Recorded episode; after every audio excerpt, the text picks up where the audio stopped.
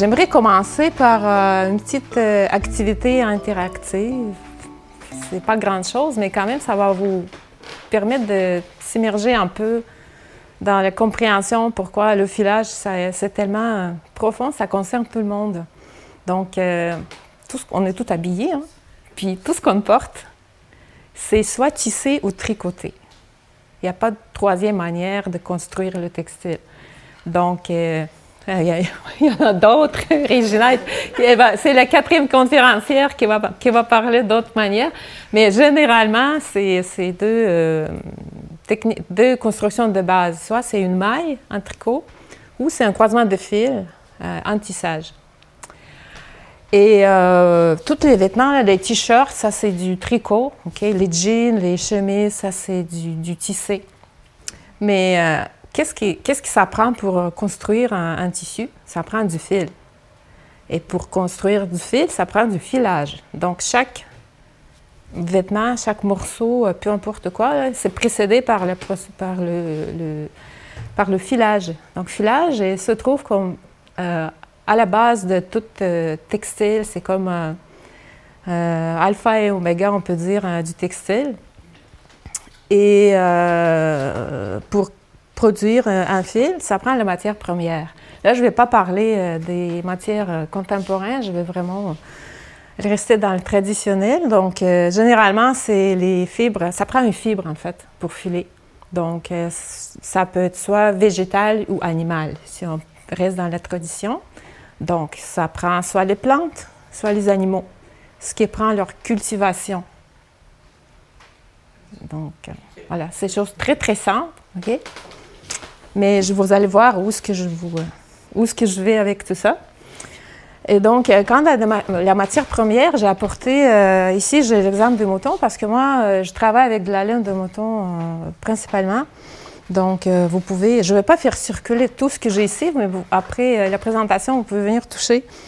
Donc, ça prend les moutons. Ben, quelqu'un qui a les moutons, on- on- vous-même. OK? Donc, la toison brute euh, qu'il faut laver euh, pour le transformer en, en- en toison propre, toujours brute, qu'il faut ensuite garder euh, sur des équipements ou avec les cardes. Et par la suite, on file sur une machine dans l'industrie ou sur un rouet ou autrement. J'y reviens.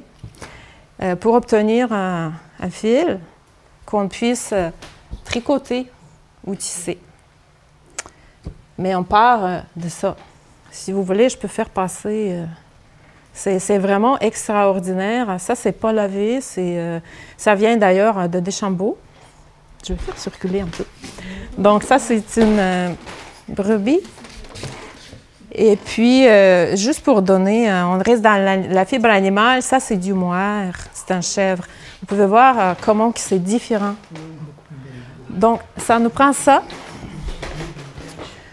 Et puis la teinture, euh, bon, on peut la teindre, euh, la laine, avant ou après pour obtenir justement euh, les couleurs, pour avoir les fils colorés. Puis aujourd'hui, ça c'est des produits artisanaux qui, sont à moi, qui sont à moi, c'est moi qui les ai faits.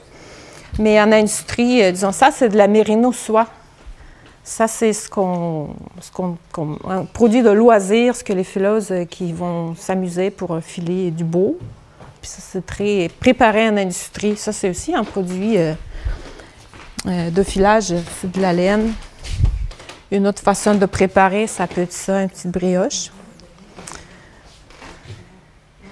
Et donc, euh, il faut filer un fil simple, toujours, euh, toujours le même principe. Pour soit pour le coton, pour le lin, pour la laine, on file un fil simple qui est ensuite retordu avec d'autres fils, euh, un ou plus. En artisanat, euh, on prend d'habituellement euh, deux fils simples, comme ça, pour le transformer en fil double. Et avec ça qu'on travaille. Encore, ça c'est très basique comme, euh, comme information. La mérino soie mélange. Euh, C'est 70 mérino, euh, 30% soie. Voilà, je peux faire circuler ça aussi, vous voyez, vous pouvez toucher. euh. Voilà. Et donc, euh,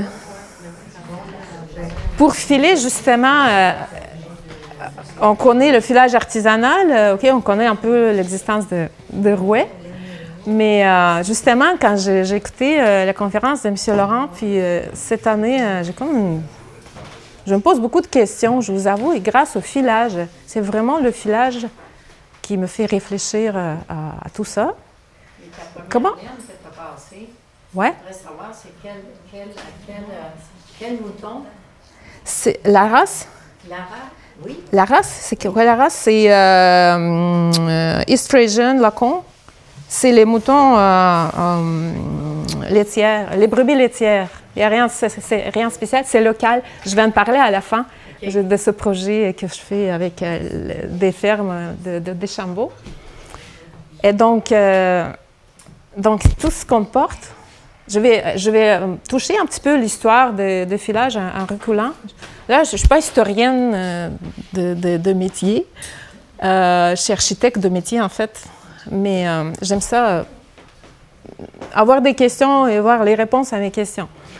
Donc, c'est filé avec des machines hein, qu'on connaît, l'industrie. Mais quand ça a été, comment ça a été inventé, quand ça a commencé, et j'étais très surprise à apprendre que les premières machines, vous me corrigez si je me trompe, euh, les premières filatures, c'était euh, les filatures de, coton en Angleterre. Et euh, la date, c'est début, c'est 1740. Puis l'autre sorte de machine, le spinning jenny qu'on appelle, qui, est comme la, la, la grand, grand arrière-grand-mère de tout ce qui existe aujourd'hui, ça date de 1764. D'accord? Ça, ça c'est récent, ça. Donc, avant tout ça, 1764, on est dans le siècle des Lumières, c'est ça? Avant tout ça, elles faisaient quoi? Comment qu'ils filaient leur fil? Peut-être au rouet, d'accord? Donc, je me disais, euh, euh, au 16e siècle, OK, euh, c'était le rouet qui était l'outil principal ah, c'est ça, c'est ça que je voulais demander. Louis XIV, tout le monde connaît l'esthétique un peu. Donc, tout ça, tous ces habits, les velours, les bâtisses, les taffetas, tout ce qu'il y avait là, tous les fils qui servaient à, la production au tissage de toutes ces matières-là étaient filés au rouet. Au moins qu'il y a quelque chose que je ne connais pas.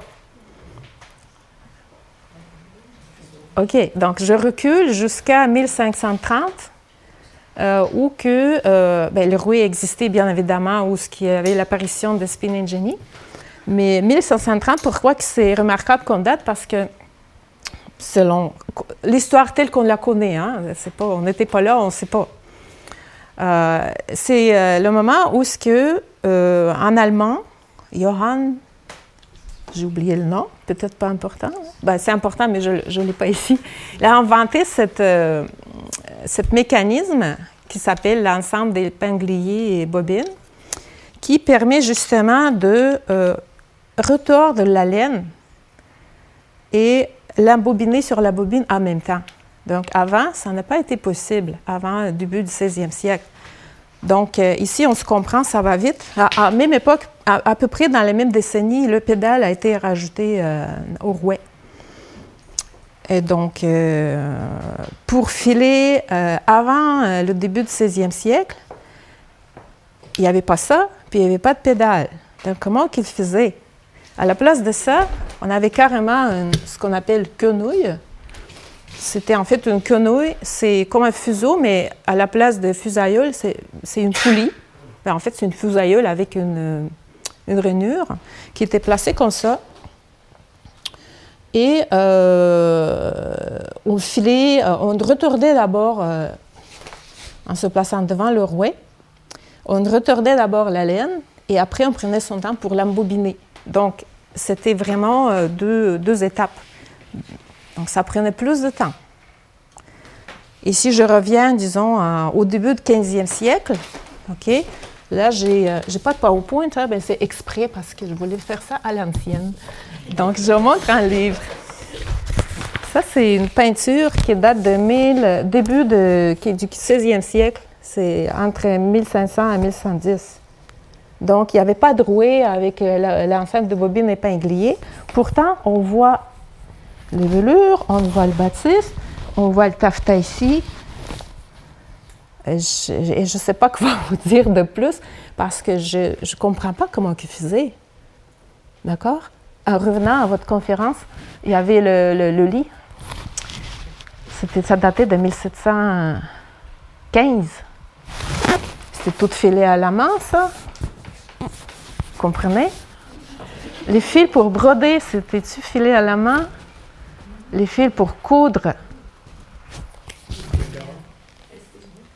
OK, mais les vêtements, comment qu'ils cousaient leurs vêtements? Parce que fil à coudre, ça prend, euh, ça prend la force, ça prend euh, la, finesse. Je ne sais pas. Moi, je ne sais pas. Mais, donc, euh, pour. c'est ça. Puis le rouet, j'ai essayé de comprendre le, moment où, de son apparition. j'ai compris que personne ne comprend concrètement d'où ça vient, là. Mais il vient de. Euh, ce qui est sûr, c'est qu'il vient de l'Orient, puis c'est, il, est devenu populaire en Europe euh, vers le 12e siècle. 12e siècle, on est en Moyen Âge, c'est ça? Les vêtements de Moyen Âge, les habits. Donc, avant, il n'y avait pas de rouet. Donc, il y avait quoi? Que des fuseaux. il y avait la quenouille. La quenouille. Dans la quenouille, la plante, la quenouille. La quenouille pour euh, le ben, la quenouille, c'est végétal. La plante. La plante, la quenouille. Ouais. Vous en fossé. Oui, vous en fossé. Puis, euh, mais c'est, la même, c'est le même principe de filage. C'est la même chose, mais c'est à partir de ça, dans l'ancien. Ben, c'est ça. Mais chaque, euh, des fuseaux, chaque nation, ben, plus ou moins chaque continent, il y avait différents fuseaux, on se comprend. Ça, c'est un fuseau d'aujourd'hui. Euh, c'est un des, je ne sais pas combien de modèles qui existent, parce qu'il y en avait, tu sais, les Navarro, c'est grand de même. Puis il y a des, fuseaux supportés, mais tu peux filer comme ça aussi. Puis il y a des fuseaux russes qui n'ont pas de fusailleul. Il y a plusieurs, plusieurs modèles. Mais le fait reste le fait qu'il faut retordre le fil. OK? Puis il n'y a pas de mécanisme qui va l'embobiner. Là, il faut que je m'arrête et je l'enroule. Et je fais ça jusqu'à temps que ça descend. Donc, il faut que je m'arrête là. Quand je pense que c'est prêt, là, je vais l'enrouler à sa place. Et je continue. Et ça, c'est un fil simple qu'il faut, que je veux travailler en chaîne, par exemple, ça en prend de la solidité d'une fois que je le retords. Puis, si je fais un fil fin, ça doit être très, très fin. Et euh, toutes ces réflexions-là, c'est ça. Après, après que j'ai pensé aux vêtements, ah, je vous montre une autre chose. Là. Le velours. Ici, j'ai des livres, en fait, que j'ai apportés pour vous, que vous pouvez consulter par la suite, si vous voulez. Euh, j'ai un livre super volé sur les velours. Donc, il y a des velours ciselés euh, qui sont faits, c'est de la soie. Ça, c'est 15e siècle aussi. Pardon. Fin, fin, fin 15e, début 16e. Vous voyez que c'est fin. Euh, pas de rouet, pas de bobine épinglier non plus, pas de machine. Donc, ça, tout, ça veut dire que ça a tout été filé à la main? Oui, hein? Puis au 16e, quand la, Nouvelle-France, vous, vous, avez mentionné que euh, quand elle voulait être inclusive, Samuel Champlain puis Jean Talon, les femmes ne voulaient pas. Et là, je, me suis dit, ben parce qu'ils filaient. À, à l'époque des rouets, ça prenait, pour approvisionner un tisserand, ça prenait cinq fileuses. Puis pour les velours, j'ai pas tout lu le livre, mais c'est pour euh, c'est écrit pour euh, faire un velours. Il y, a, eu jusqu'à 14 000, euh, c'était des milliers de personnes qui travaillaient sur une production. Ça, c'est les tisserands pour produire un velours. Mais d'accord, on fait 14 fois 5, ça prenait 60 000 fileuses pour fournir le fil. Ah, mais la logistique, OK, le fil, mais les 60 000 personnes, ils habitent où là? Comment ils font apporter leur tu sais, les fils, vous comprenez mais mon problème, mes questions sans réponse. Ben, je trouve ça, en fait, fort intéressant. Et donc, après, je me suis posé la question, euh, les voiles, les voiles des bateaux, euh, comment elles faisaient, euh, c'est grand quand même, donc ça prend, OK, c'est tissé, c'est cousu, puis c'est tissé large, on ne sait pas, mais c'est cousu, mais c'est filé d'abord. Puis en quoi que ça a été, euh, j'ai commencé à fouiller un petit peu dans l'histoire. les premiers voiles, sont apparus et les, bateaux à voile, c'est 5000 ans avant Jésus-Christ.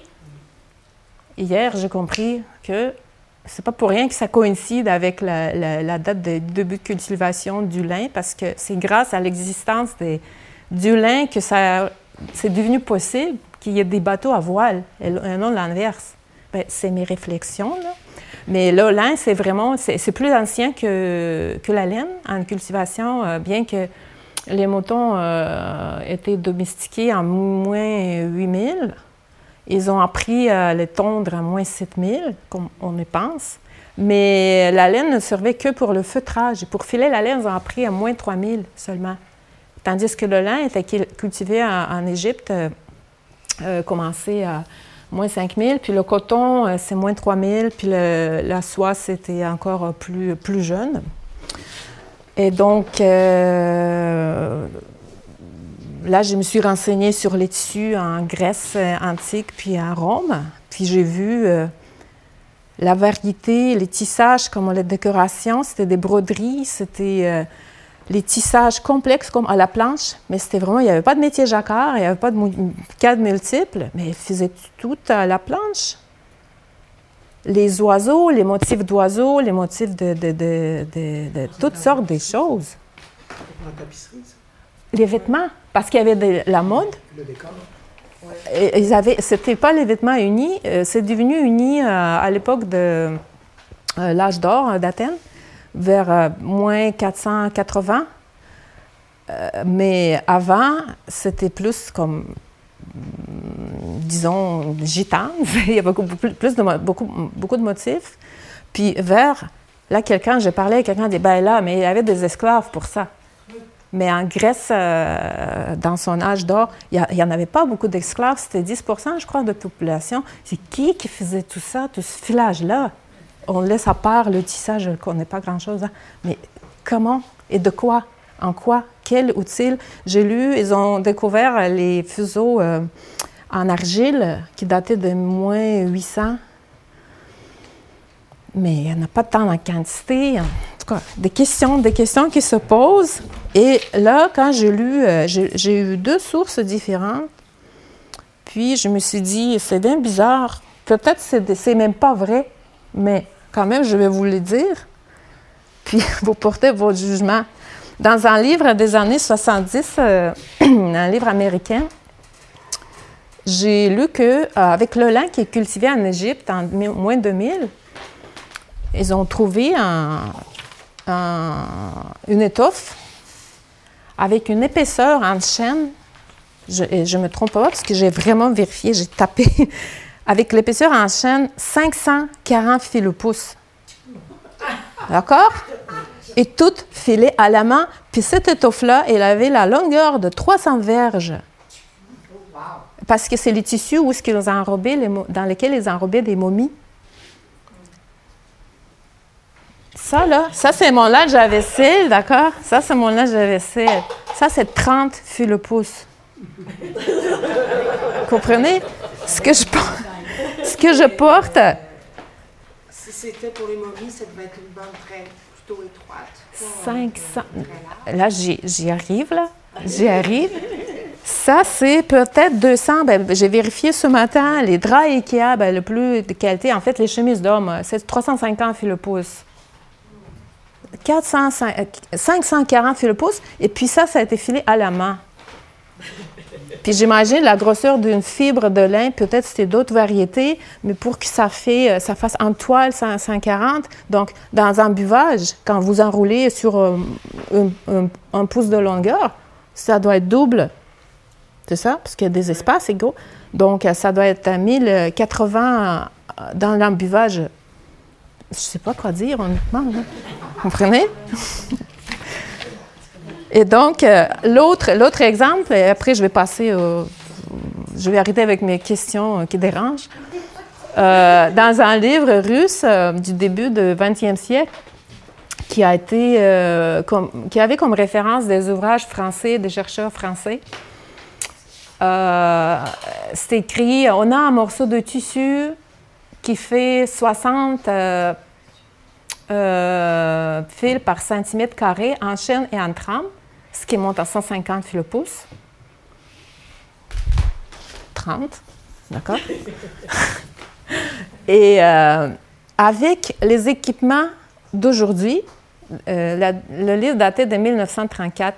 Avec les équipements d'aujourd'hui sur les machines les plus avancées, on est capable de produire les bâtisses les plus fins à 56, par, 56 en chaîne, 56 fil pouce, puis 46 en trame.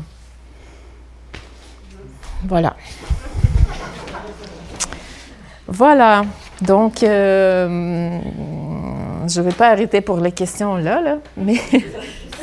Donc, euh, en fait, le, thème de, ma conférence, c'est pourquoi on s'intéresse, pourquoi ça revient l'intérêt au, au C'était quoi déjà?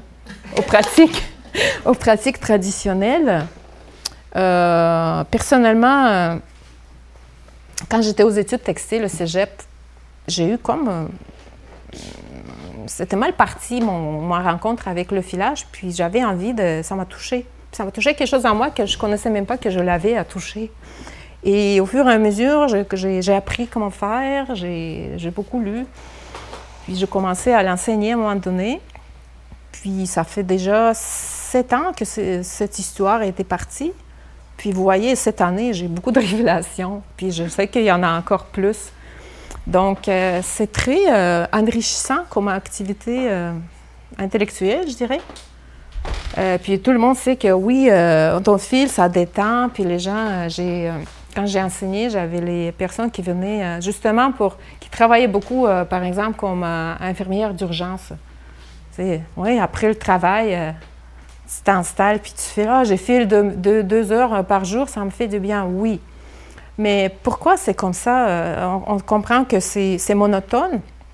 Mais en fait, le défi, le défi en filage, c'est que c'est tellement une euh, recherche d'équilibre entre le contrôle et lâche prise.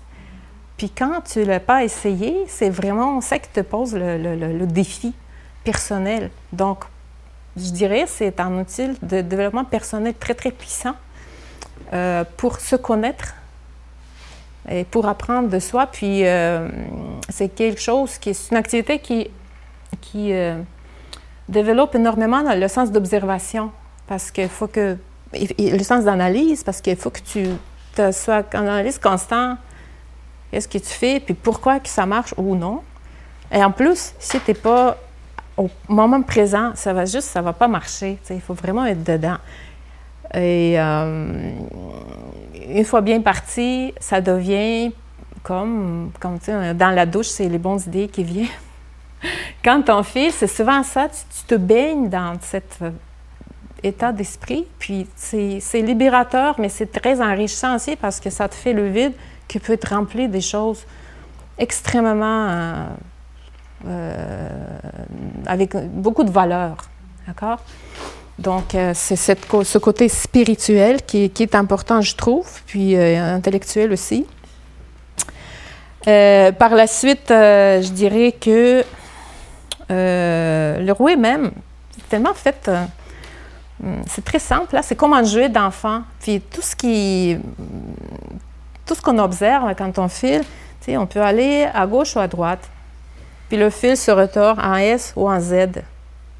Ça fait tout le temps deux. Donc, c'est la question de dualité et où que ça nous amène dans nos réflexions. Là, tu commences à repérer, faire les repères entre ce que tu vois et puis ce que tu vis.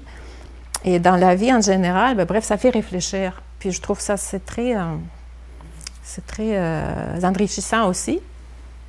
Euh, en plus, quand on travaille avec les, bouts de doigts, on sait qu'il y a beaucoup de, la motricité fine, hein, c'est pas, pas pour rien que c'est important. Euh, ça nous garde en santé physique et mentale, juste faire le massage permanent. quand, quand on touche, puis on, fait tout le temps ce, petit mouvement-là. Donc, c'est juste, c'est bon. C'est tout court, c'est vraiment bon pour la santé. La coordination, comme en équitation, hein, on fait qu'on pédale. Aujourd'hui, les roues sont euh, ben, une pédale ou deux. Donc, euh, il, faut, il faut faire tourner dans le bon sens, il faut pédaler, il faut travailler ta laine, il faut que tu tires ta laine. Puis euh, que j'ai déjà mentionné, trouver le, le, bon façon de travailler avec le rouet, puis euh, cette collaboration-là, tout ça, ça te fait euh, avancer dans plusieurs domaines de la vie.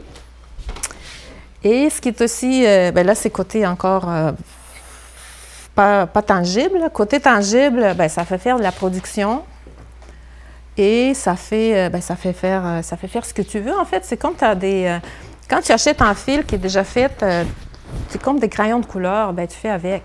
Ici, tu crées tes propres couleurs. Tu fais ta propre grosseur, tu fais ta propre texture, tu fais ce que tu veux. Et c'est la création épurée, comme absolue. C'est comme tu as tes pigments, puis tu fais tes propres peintures. peintures? Peinture? Oui. voilà. Euh, par la suite, euh, si on aime travailler avec la laine brute, ça fait connaître son environnement. Moi, grâce à, ce que je fais, j'ai rencontré euh, des fermiers locaux. Je fais un de mes projets, c'est de filer justement la laine des brebis qui fournissent leur lait à la fromagerie de Grandine. C'est vraiment donc ça, ça vient de Deschambault Grandine. Et quand je suis au marché, à, euh, entre, à gauche, j'ai des fromages, puis à droite, j'ai la ferme à fixe d'où cette laine vient, puis j'ai la photo des, des filles euh, fraîchement tondues, puis j'en parle aux gens. J'en fais Hein, c'est local? Ça me dit Ben oui, ça, c'est local. Ça, c'est. Tu sais, j'ai ramassé le thé dernier, je l'ai lavé, j'étais contente parce que c'est juste des brebis laitières, rien de spécial. Imaginez si on a les moutons euh, hmm. pour la laine, combien on peut aller loin avec ça? Donc, dans le sens d'autonomie, les gens qui aiment, euh, en fait, euh, aussi une des tendances d'aujourd'hui, d'après ce que j'observe, euh, être responsable de, soi, de son approvisionnement, être autonome dans le sens que, tu sais, quand il n'y a pas d'électricité, tu es correct. C'est pas que tu restes vivant puis ça ne te dérange pas. Donc, j'ai eu, eu des clientes. Il y a beaucoup de gens, en fait, qui ont des moutons, qui veulent apprendre comment faire. Mais c'est des gens qui font l'école à la maison, c'est les gens qui veulent, euh, qui veulent savoir comment faire, c'est les gens qui veulent décortiquer euh, comment c'est fait. Puis ils trouvent ça important parce que ça, ça les permet de, de vivre la vie d'un être humain. c'est comme faire du pain, hein, c'est comme euh, faire son propre savon. C'est le plaisir de ben, faire sa bouffe. tout le monde fait sa bouffe, puis vous connaissez la, la différence. C'est ancien. Puis ça nous ramène à notre, comme, à notre tige humaine. Puis je trouve que c'est très humanisant comme activité aussi. Ça nous ramène à nos sources dans le sens très large. Et euh, dans ce sens-là, euh, quand on dit euh, les pratiques traditionnelles, la notion traditionnelle, la première euh, réaction bah, que, moi j'ai, par exemple, ah, c'est quelque chose qui vient du passé, puis qu'on reprend parce qu'on voit de la valeur. Puis j'ai réfléchi euh, que c'est pas. C'est pas. C'est normal cette première réaction, mais en fait, qu'est-ce qui est traditionnel? C'est ce qui est, on peut dire, éternel, c'est ce qui est vrai. Donc, c'est quelque chose qui. Euh, c'est comme que des adultes ici, c'est comme faire les bébés. Ça apprend un homme et une femme, ça apprend à faire l'amour, après ça apprend à la coucher. Tu peux le, pas le faire autrement. Et si c'est autrement, c'est croche. C'est comme ça que c'est supposé d'être fait. Donc le filage, dans ce sens-là, peu importe ce qu'on porte, c'est toujours, on part toujours d'une fibre et c'est toujours retordu à gauche ou à droite. Donc dans ce sens-là, c'est comme euh, comprenez la valeur, puis quand on en est conscient, ça fait quelque chose, je crois ça fait comme Ah, je le sens, je, suis ancrée, je suis humain, puis j'en suis fière. C'est quelque chose de. Faut pas que je devienne trop émotionnelle. Mais je trouve ça c'est important. Je trouve ça c'est parce que, tu sais, avec ce qu'on a vécu euh, depuis trois ans, euh, c'est, euh, on a perdu un peu cette fibre de, humaine, tu sais, avec la peur et les, trucs et, on ne se passe pas de questions. Bien, si on les pose, on est là pour ça, on n'est pas là pour euh, avoir peur, on est là pour vivre. Donc tout ça de quoi je parle, c'est vivre. Et c'est ça que le filage m'a appris. Il y a une chose aussi qui est très apaisante dans le filage, dans le jeu du rouet, c'est la musique. La musique. Ouais. Mais voyez-vous, je suis plus visuelle. Mais le vent, c'est vrai que le vent que ça fait, puis le bruit de. Plusieurs sens sont. Euh, on peut essayer. Attendez. Attendez, je vais, je, vais mettre, je vais mettre debout, mais quand même. On peut écouter le rouet travailler.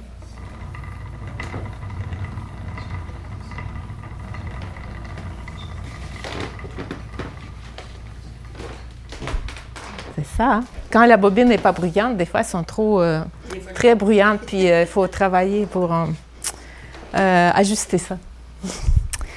Et voilà, mais je pense que j'ai assez parlé de, des choses générales. je peux parler des choses plus précises. Donc, concrètement, quelle place occupe le filage dans, dans mon travail? Ben, D'abord, je le, je le fais euh, sans dilution. Hein. Je, file, euh, je file la laine, puis je la vends, mais je la, je la file pas pour vendre, je la file pour filer, en fait. Puis la vente, c'est, ce qui suit euh, de filage.